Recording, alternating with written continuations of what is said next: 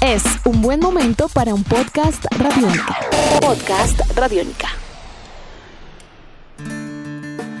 El fútbol sudamericano acelera su regreso a las competencias oficiales.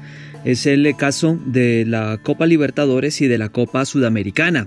¿En qué sentido están empezando a acelerar el proceso? Bueno, el certamen se reanuda el 15 de septiembre para el caso de la Libertadores y el 27 de octubre para el caso de la Sudamericana. Y varios países ya dieron el aval para que la pelota vuelva a rodar. Bienvenidos a Tribuna Radiónica. La Copa Conmebol Libertadores y la Copa Conmebol Sudamericana fueron dos torneos que quedaron en suspenso en el primer semestre del año a raíz de la pandemia.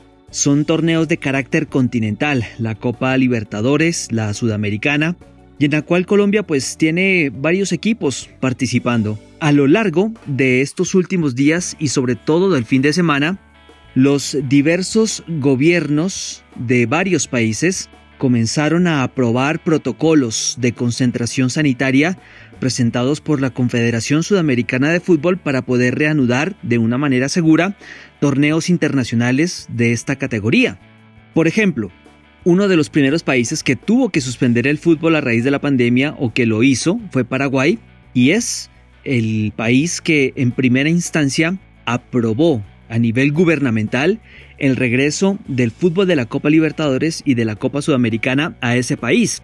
Le sigue Venezuela, quienes eh, también en aquel país permitieron y permitirán lo que será la reanudación del fútbol continental en aquella nación.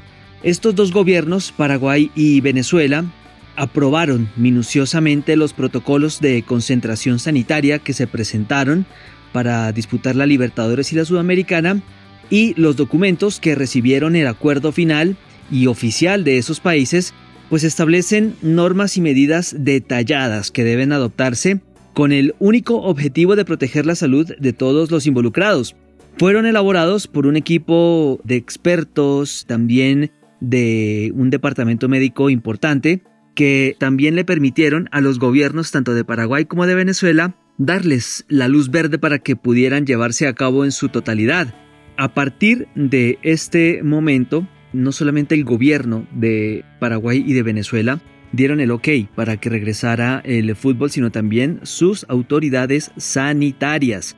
En ese orden de ideas, también hay que recordar que otros países ya se han pronunciado. Es el caso de Brasil, el siempre polémico Brasil en esta región suramericana, y también Ecuador avalaron totalmente el regreso de los torneos internacionales.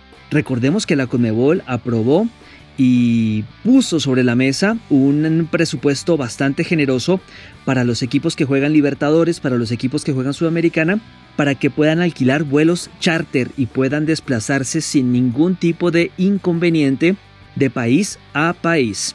También hay que tener en cuenta que varios países también ya reanudaron sus diversas ligas. Es el caso de Paraguay, Brasil, Uruguay y Ecuador para comenzar a familiarizarse con protocolos sanitarios y comenzar también en ese orden de ideas a ejecutarlos y acercarse de una forma más certera a lo que se pretende a nivel de Libertadores y a nivel, por supuesto, de Copa Sudamericana. Los protocolos se encuentran en estudio actualmente en los demás países del continente, porque muy seguramente ustedes se preguntarán, ¿y Colombia qué? Pues se aguarda por la definición en los próximos días. Recordemos que aquí tiene que pasar estos protocolos no solamente por la Federación Colombiana de Fútbol, quienes en definitiva seguramente también lo presentarán al gobierno nacional, sino además al Ministerio de Salud, al Ministerio del Interior, al Ministerio del Deporte, y por último, Presidencia de la República.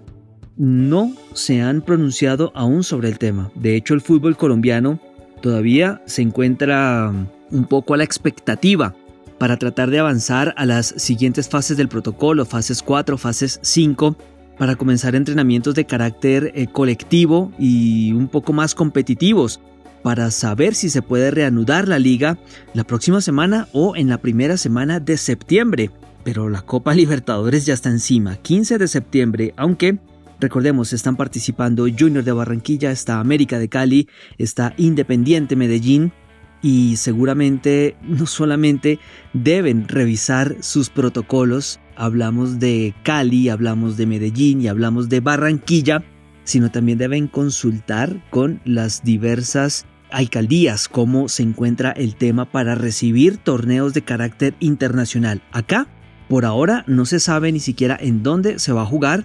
Están a la espera, por supuesto, también de definir si habrá un zonal, si se dividirá el campeonato en zonales, zona Caribe, región andina, occidente, oriente, o si se va a jugar en una sede única. Asambleas se han llevado a cabo en la DIMAYOR, la DIMAYOR tiene nuevo presidente, Fernando Jaramillo, están en esos temas. Lo cierto es que el fútbol continental está empezando a apretar tuercas, si se permite el término, para tratar de definir en últimas qué va a suceder con este tema de los torneos continentales. Edición de este podcast a cargo de Juan Pablo Pérez. Mi nombre es Juan Pablo Coronado y nos volveremos a encontrar en otra edición de Tribuna Radiónica. Hasta pronto.